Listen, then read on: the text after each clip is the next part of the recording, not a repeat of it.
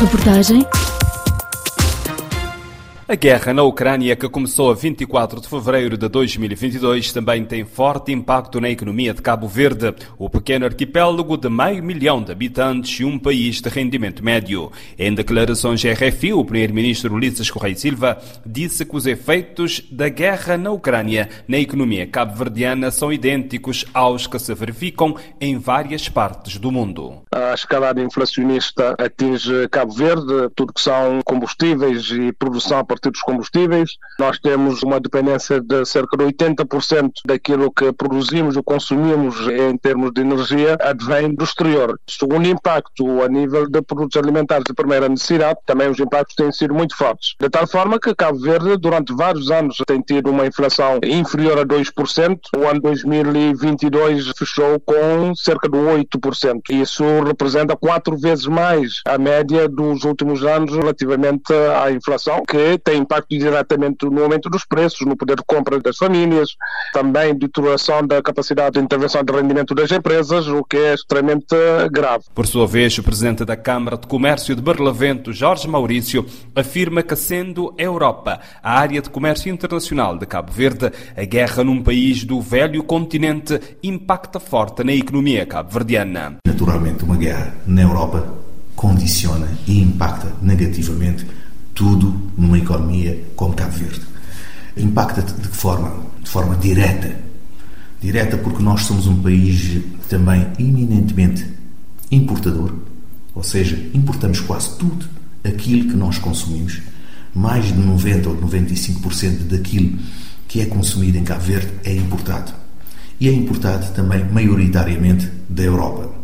Ora, se nós temos uma guerra na Europa, com efeitos dramáticos já também na economia europeia, a condicionar os combustíveis, a condicionar os fertilizantes, a condicionar os cereais e principalmente o escoamento dos cereais, isto chega a Cabo Verde de forma grossa ou grosseira, se quisermos assim dizer, se podemos utilizar esta expressão do ponto de vista da análise macroeconómica, porque de facto é grave. O que nós vimos nos últimos tempos uma inflação, uma tendência, uma pressão inflacionária muito, muito grande, com a inflação quatro, cinco vezes mais daquilo que é normal em Cabo Verde.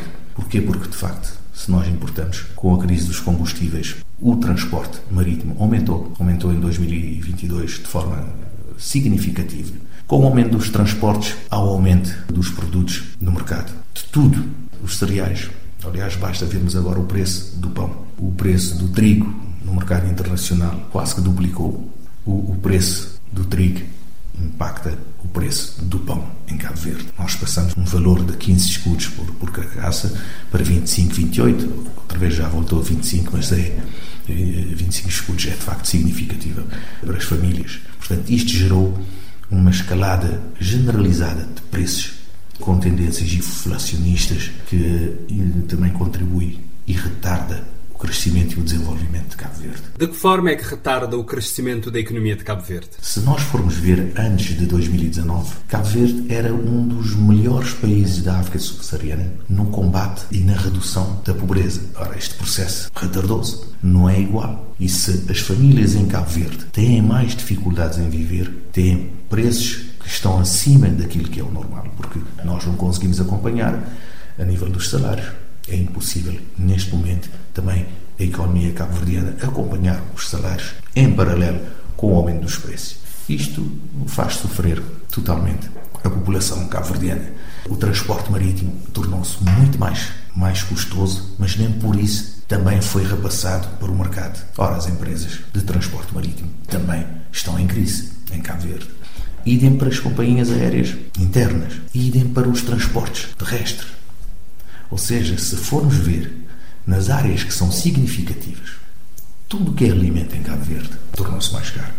O transporte aéreo, o transporte marítimo ficou mais condicionado e com menos oferta. Menos oferta porque as empresas estão em dificuldades. O preço da energia também aumentou.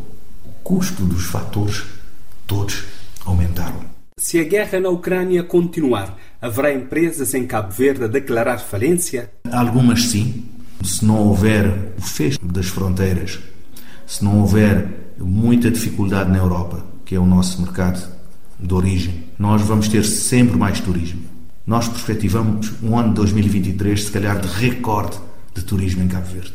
Porque cada vez mais as pessoas procuram sítios com paz, sítios com um clima bom ao longo do tempo, sítios com segurança e com qualidade de vida para se estar, para viver, para fazer negócios, para investimento.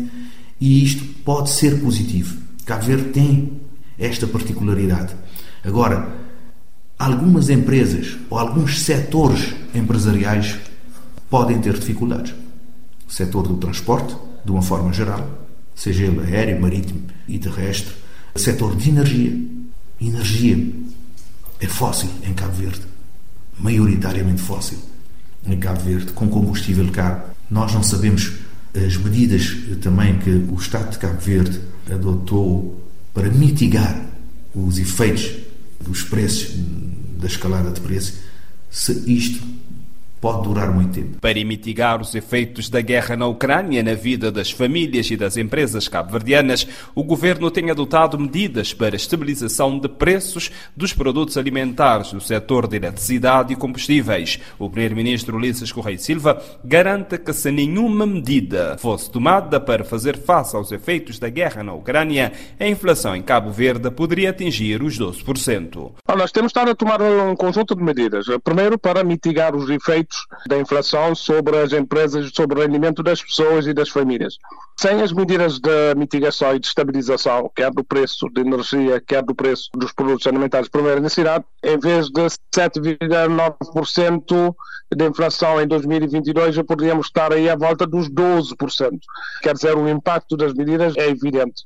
Segundo, relativamente à energia, nós tomamos um conjunto de medidas para permitir com que o Estado suportasse aquilo que é o diferencial eh, de preços transmitir aos consumidores e às empresas pudesse ser suportado pelo Estado.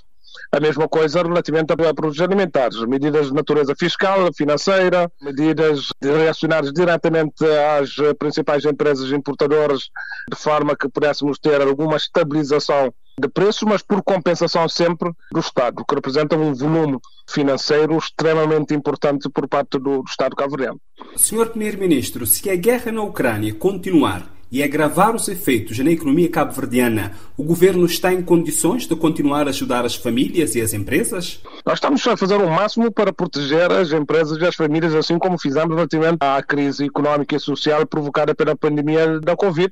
Temos que continuar com esta política ao mesmo tempo, sabendo que também estamos num processo de retoma. Nós tivemos uma contração económica em 2020 de 14,8% por causa da pandemia, conseguimos recuperar em 2021 2021 para 7%, 2022 poderemos atingir entre 12% a 15% de crescimento económico, que é muito bom. Para além disso, tendo em conta que estes impactos são de choque externo, nós eh, vamos precisar seguramente de ter a contribuição dos principais parceiros para podermos fazer face a estes eh, encargos extraordinários da inflação sobre as famílias, eh, as empresas e sobre a economia do país. O custo total para a implementação das medidas de mitigação dos efeitos das crises alimentar e energética em Cabo Verde provocadas pela guerra na Ucrânia é de mais de 80 milhões de euros, de acordo com dados do Ministério das Finanças. De Cabo Verde para a RFI, Odair Santos.